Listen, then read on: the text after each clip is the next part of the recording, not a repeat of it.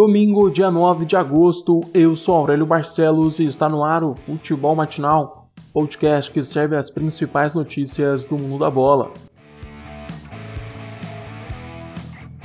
O Palmeiras é campeão paulista de 2020. O Verdão bateu o Corinthians nos pênaltis após sofrer um empate no último minuto do jogo. A equipe de Vanderlei Luxemburgo abriu o placar aos 3 minutos do segundo tempo com um gol de cabeça de Luiz Adriano.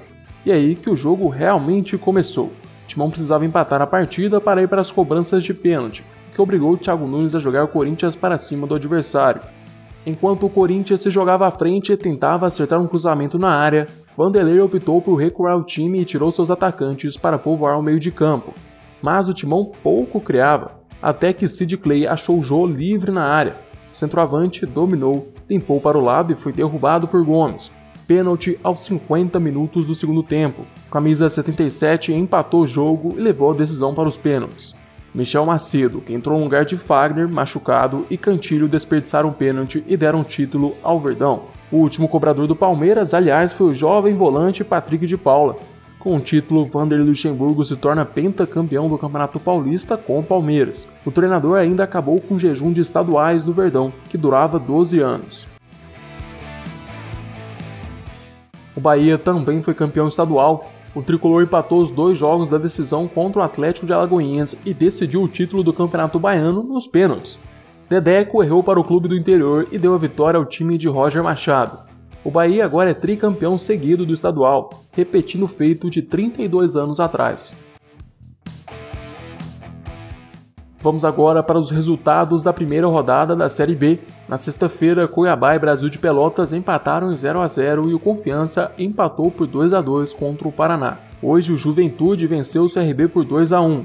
O Operário bateu o Figueirense por 3 a 1 e em casa, o Havaí venceu o Náutico por 3 a 1. Vitória recebeu o Sampaio Correia e ganhou por 1 a 0. O América Mineiro bateu a Ponte Preta por 1 a 0 fora de casa. O CSA recebeu o Guarani e venceu por 1 a 0. Cruzeiro também começou vencendo na Série B. Primeiro confronto da Raposa rumo à elite do Campeonato Brasileiro foi contra o Botafogo de Ribeirão Preto no Mineirão. O clube mineiro venceu a partida por 2 a 1 com gols de Kaká e Jean. Com a vitória, o Cruzeiro reduz a desvantagem na tabela e agora está com apenas menos 3 pontos. Oeste e Chapecoense encerram a primeira rodada da Série B hoje às 11 horas da manhã na Arena Barueri.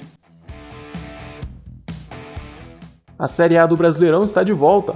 7 horas da noite, o Atlético Paranaense visitou o Fortaleza e venceu por 2 a 0 o time de Rogério Ceni. Os gols do duelo foram marcados por Léo Cittadini e Vitinho. Mais tarde, às 7h30, Coritiba e Internacional se enfrentaram no Couto Pereira. Melhor para o Colorado, que ganhou do Coxa por 1 a 0 com gol de Guerreiro. O último jogo da noite foi entre Sport e Ceará na Ilha do Retiro, e quem brilhou foi o centroavante do Leão, Elton. O ex-jogador do Corinthians e do Flamengo balançou as redes duas vezes na vitória por 3 a 2 contra o Vozão. Amanhã às 4 horas da tarde, o Flamengo de Dome estreia no Campeonato Brasileiro contra o Atlético Mineiro no Maracanã. No mesmo horário, o Santos recebe o Red Bull Bragantino na Vila Belmiro e o São Paulo encara o Goiás em Goiânia.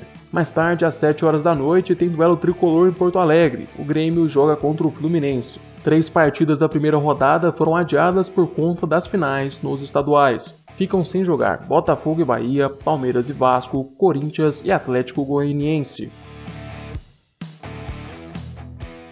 Agora vamos para as notícias internacionais.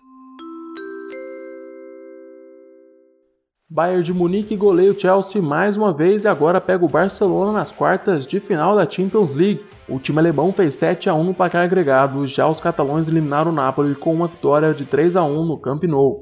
E mais uma vez o Barcelona contou com um show de Messi para passar de fase na Champions League. O argentino marcou o segundo gol do jogo e ainda sofreu o pênalti do terceiro. A Liga dos Campeões volta na quarta-feira com Atalanta e Paris Saint-Germain às 4 horas da tarde. Na quinta, o Red Bull Leipzig enfrenta o Atlético de Madrid também às 4 horas da tarde. No mesmo horário, o Barcelona encara o Bayern de Munique na sexta-feira e o Manchester City joga contra o Lyon no sábado. Lembrando que todos os jogos vão ser realizados em Portugal e os duelos vão ser decididos em jogos únicos. Maurício Sarri é demitido da Juventus um dia após a eliminação nas oitavas da Champions League. O treinador italiano chegou na velha senhora em julho de 2019, após comandar o Chelsea. Pela Juventus, Sarri foi campeão do campeonato italiano. O novo treinador do clube de Turim vai ser o ex-jogador André Pirlo. Recentemente, o ídolo da Juve havia sido anunciado como treinador da equipe sub-23 da Velha Senhora, com a ideia de preparar Pirlo para assumir o time principal no futuro. Mas a demissão de Sarri acelerou o processo. O ex-jogador vai comandar a Juventus por duas temporadas. Chegamos ao fim deste episódio.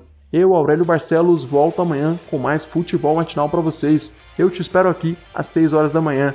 Aproveite para se inscrever no nosso canal do YouTube e seguir o podcast no Spotify.